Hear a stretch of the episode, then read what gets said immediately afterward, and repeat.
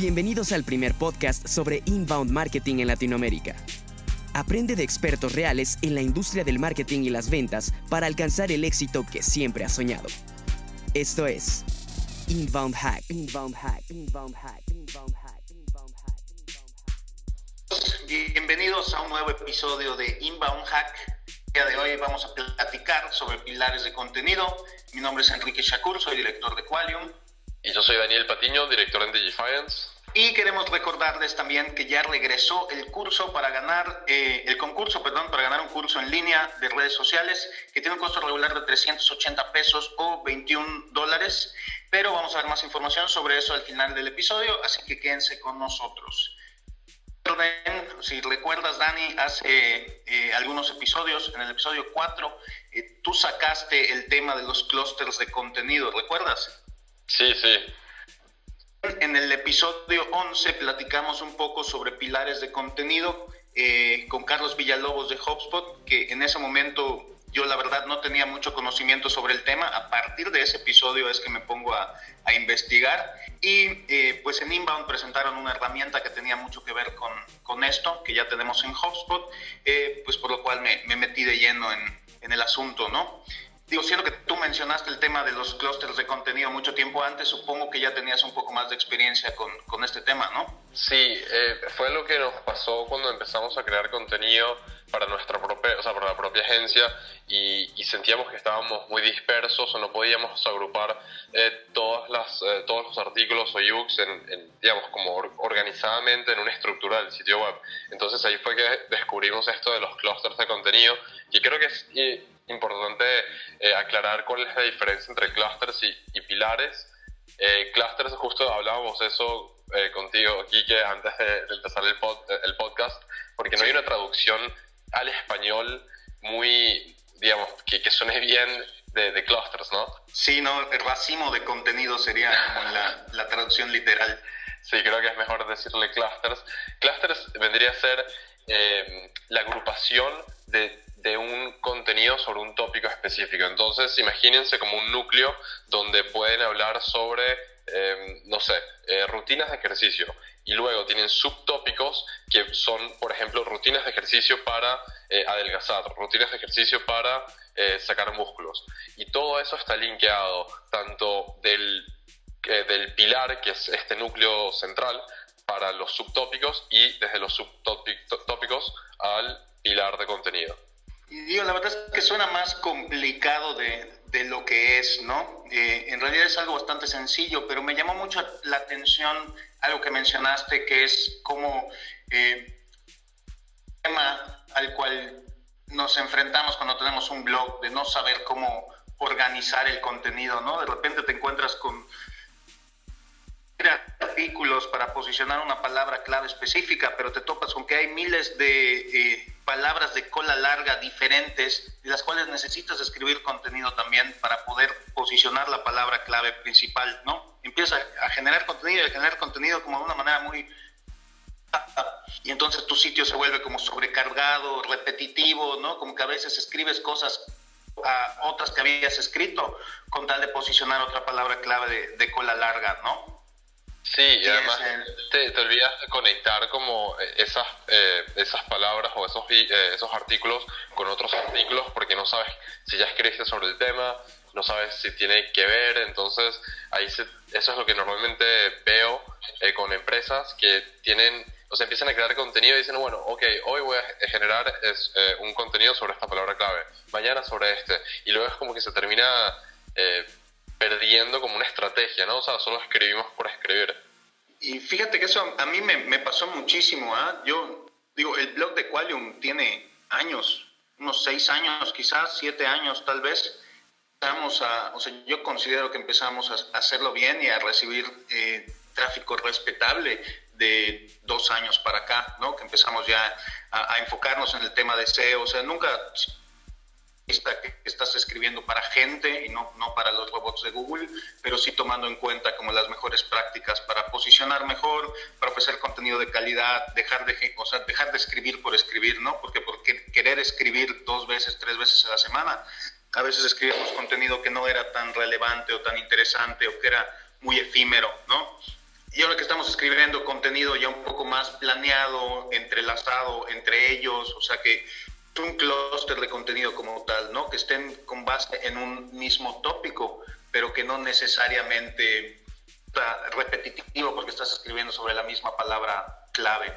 Sí escribes eh, sobre temas relacionados, pero ya eh, lo que hay que tomar en cuenta también es que el algoritmo de Google es tan inteligente que entiende contextos, o sea, ya no necesariamente tienes que escribir la palabra clave tal cual, entiende sinónimos y pues se fija en muchas otras cosas eh, que van más allá de que solamente esté la palabra clave presente, ¿no? Entonces, más que nada se trata de generar contenido de valor que esté relacionado eh, entre ese contenido para que los enlaces entre ellos tengan sentido, ¿no? Porque igual me he topado con, con tal de conectar un artículo con otro, empiezan a poner enlaces en palabras, pero luego le haces clic y a lo que llegas no tenía nada que ver con el artículo anterior, eh, como que tratando nada más de engañar a los, a los robots de Google, a estas arañas que navegan eh, los sitios, para intentar hacer pensar que esa es una página de autoridad.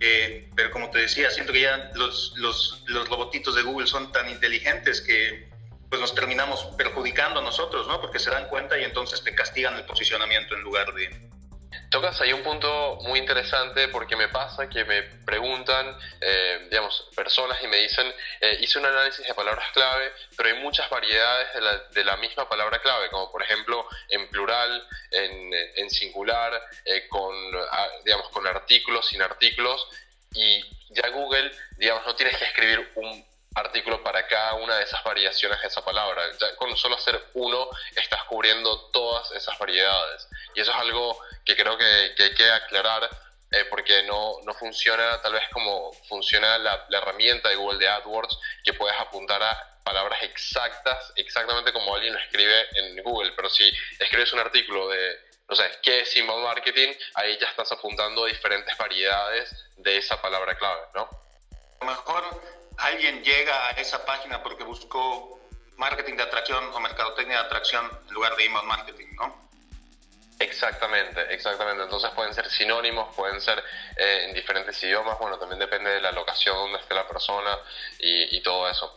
Yo creo que estaría bueno eh, contarles al, digamos, a la audiencia cómo eh, hacemos una estrategia o cómo empezar a, organizar tu contenido en caso de que ya, ya estén generando contenido o que tengan pensado lanzar un blog para su compañía o, su sitio web. Entonces, ¿cómo empezarías tú, el, cómo sería el primer paso para definir eh, tu estrategia de contenido? Pues mira, para empezar con este tema de los, de los pilares de contenido, lo primero que tienes que hacer es revisar el contenido que ya tienes, ¿no? Si ya llevas algún tiempo pues generando contenido, tratar de agruparlos por temáticas similares, puedes hacer los, enlaces entre ellos, ¿no? Para no, ya tienes de alguna manera, ¿no? O sea, como una auditoría del contenido que ya tienes. Exacto, y ahí una, una buena recomendación que les puedo hacer es que no les dé miedo los que no les están generando tráfico, que no estén actualizados, que no sientan que realmente estén algo de valor, ¿no? Es mucho mejor tener una cantidad moderada de contenido de calidad o de basura que le dificulte a encontrar el contenido que de verdad es valioso. Buen punto. Sí, entonces, em, una vez que ya agrupaste el contenido, valga la redundancia, por grupos, em, selecciona cuál de esos artículos artículo nuevo que sea el pilar, ¿no? Que sea un artículo, eh, o sea, que sea el artículo principal, lo, lo, regular es que sea el más largo de todos, que hable de un tema de manera muy general eh, y que cuando específico, eh, idealmente es uno de los artículos de blog que tú ya escribiste, ¿no? Entonces hay que tratar de hacer enlaces de manera natural hacia los artículos secundarios y que los artículos secundarios también tengan un enlace de regreso hacia el pilar de contenido. Esas son como mis, mis recomendaciones para empezar si ya tienes, si ya, si ya empezaste a generar contenido, ¿no? Pero ¿qué pasa si tienes un, o sea, si, si, nunca has hecho nada de esto, Daniel? ¿Cómo empezarías tú a crear un pilar de contenido si tienes que empezar de cero? Bien, yo lo que haría es primero escribir cuáles son esos tópicos generales que me importa eh, posicionar. Entonces, si, si, vendo, por ejemplo, no sé, eh, sigamos con el ejemplo que dije antes, rutinas de ejercicio, ¿no? Tengo una, un producto que es para ese target de fitness. Entonces, a escribir entre, empiecen por, eh, no empiecen con una lista abrumadora de 100 diferentes tópicos, empiecen con una lista de 5 o 10, entonces ponemos rutinas de ejercicio, dietas eh, de ejercicio, ese, ese, estilo de cosas, ¿no? Entonces las escriben, estos tópicos generales. Y luego lo que yo haría es crear una, una, oferta de contenido o algo bastante robusto, que puede ser o un blog muy extenso, como tú bien dijiste, o un ebook. Y cuando tengo ese pilar, ese artículo eh, largo, empiezo a generar diferentes eh, tipos de contenido más específicos y que todos tengan como un enlace a, ese, a esa página principal y viceversa. Entonces de esta manera vas a tener, si creaste en tu lista cinco diferentes tópicos, vas a tener cinco artículos eh, largos o extensos y luego vas a tener diferentes subartículos eh, o, o, subcontenidos eh, que vayan enlazados con esta página principal. No sé si se entendió lo que dije. sí, no, perfecto. Excelente. Y yo creo que es eh, importante mencionar que esta estrategia funciona, uno, porque de alguna manera le dice a Google que ese, ese pilar es una página importante, es una página que tiene autoridad y que de alguna manera pues, merece estar en, en los primeros lugares. Y la otra es porque te permite promocionarla muy fácilmente y que si le va muy bien a cualquiera de los artículos dentro del clúster, entonces le da un empujón a todos los demás artículos, ¿no? Eh, en cuestión de visitas, en cuestión de clics. Por ejemplo, nosotros lo que hacemos como eh, estrategia de tráfico, o sea, nuestra, nuestras campañas o las campañas de nuestros clientes y de nosotros que son em, top of the funnel, las organizamos por pilares, ¿no? De, de unas semanas para acá. Entonces, no sé, quiero promocionar el servicio de inbound marketing de la agencia creamos un conjunto de anuncios con los artículos relacionados a inbound marketing que están dentro del clúster, ¿no? Eh, le ponemos cierto presupuesto a eso, a ese conjunto de anuncios y Facebook automáticamente pues va mostrando los que vayan teniendo mejores resultados, ¿no? Pero independientemente de cuál sea el que le vaya mejor, pues al estar todos entrelazados entre ellos, para la gente van a seguir recibiendo visitas de cualquier manera y es casi seguro que también van a visitar al pilar, que al final es el que tiene la palabra clave principal que quieres posicionar, que si lo hiciste bien, habrás hecho una, una investigación de palabras clave, sabes que tiene una alta eh, cantidad de búsquedas mensuales para que valga la pena querer posicionar esa palabra clave y generar tráfico orgánico hacia tu sitio con, este, con esta estrategia de pilares de contenido. Ahí tocaste un muy buen punto que es, creo que creo lo más importante eh, cuando hagan clusters de contenido o pilares de contenido es enlazar entre el pilar y los subtópicos o subartículos, porque sin ese enlace no solo estás perjudicando del, o sea, no, solo te estás perjudicando del lado de vista de Google, de los robots, porque no van a tener ese caminito eh, para leer todo tu sitio web, sino que también desde un punto de vista de experiencia del usuario, eh, tampoco van a poder acceder a tu otro contenido. Entonces, otro de, estos, de los beneficios de enlazar tu sitio web eh, con, digamos, con enlaces coherentes o que tengan relación entre sí es que los mantienes eh, por más tiempo consumiendo contenido adentro de tu sitio web. Y ahí también le estás diciendo a Google que tu sitio web es bueno, porque la gente no, no es que entra y a los 10 segundos se van, sino que leen un artículo, luego encuentran un subartículo, luego se descargan un ebook también relacionado al mismo tema y vas a ver cómo tu, eh, tu tiempo de promedio en el sitio web de tus usuarios va a ir aumentando mientras más enlaces relevantes tengas. Claro, me parece que lo platicamos en un capítulo anterior cuando hablamos de, de SEO, ¿no? Cómo visitábamos el sitio de Neil Patel y tiene tanto contenido entrelazado que cuando te das cuenta, o sea, vas leyendo y vas apretando command y un enlace, command y otro enlace, o control y un enlace, ¿no? Como viendo pestañas adicionales los otros artículos, y cuando te das cuenta, tienes 30 pestañas abiertas de artículos por leer, muchas veces hasta las, dejas abiertas por, por, horas, a veces por días, diciendo, poco a poco voy a ir leyendo todo esto. Y eso obviamente le estoy diciendo a Google, esta persona, tiempo, navegando en esta página, visita muchas páginas dentro de este sitio, entonces quiere decir que este sitio es, es bueno, que tiene contenido relevante y que le está dando a la gente lo que quiere, ¿no? Entonces vamos a ponerlo en los primeros lugares para que más gente pueda encontrar este contenido de utilidad. Exactamente. Bien, y creo que también una, una estrategia, eh, siguiendo con, con este tema de enlazar o de seguir creando contenido que tenga relevancia con, digamos, con todo el contenido que está en tu sitio web o en el clúster, es que una manera muy fácil, lo que hacemos nosotros en la agencia es eh, hacer esto que dije antes, de escribir un artículo muy extenso sobre un solo tema y de ese artículo puedes crear o sacar diferentes eh, subtópicos, pero en diferentes formatos también. Entonces, por ejemplo, eh, nosotros podemos escribir un, artículo de 3.000 palabras sobre un tema, luego hacemos un podcast, luego hacemos, sacamos dos emails eh, para hacer una campaña de email marketing, luego se sacan artículos para redes sociales. Entonces, podemos generar de una sola eh, de un solo pilar o de un solo esfuerzo de contenido podemos sacar diferentes formatos, eh, en, bueno, ya sea en audio, en video, en, redes sociales, etcétera. Claro, y, y, y, o sea, cada persona consume contenido de diferente manera, ¿no? Hay a quien le gusta el podcast, hay a quien le gusta el ebook, hay a quien eh, le gusta el video, entonces tenemos que tratar de diversificar también nosotros nuestra oferta de contenido para tratar de atraer eh, tráfico hacia nuestro sitio pues, por todos los medios posibles. Exactamente. Oye, Dani, ¿no crees que valdría la pena de alguna manera mencionar cómo funcionan las spiders de Google y cómo es que se, se indexan las páginas para que entendamos la importancia de poner estos enlaces dentro de nuestro sitio? Me parece genial. Bien, es, es, un muy buen punto ese y yo a mí siempre me gusta utilizar una, una, analogía que es que los enlaces son como autopistas adentro de tu sitio web que le permiten al robot de Google ir navegando adentro del mismo. Entonces, eh, imagínate que bueno, el robot primero entra por, el, por la página principal ¿no? y, y, después empieza a navegar a través de estas como autopistas o, o calles a las diferentes páginas internas y tu pilar de contenido es como la capital. ¿Por qué?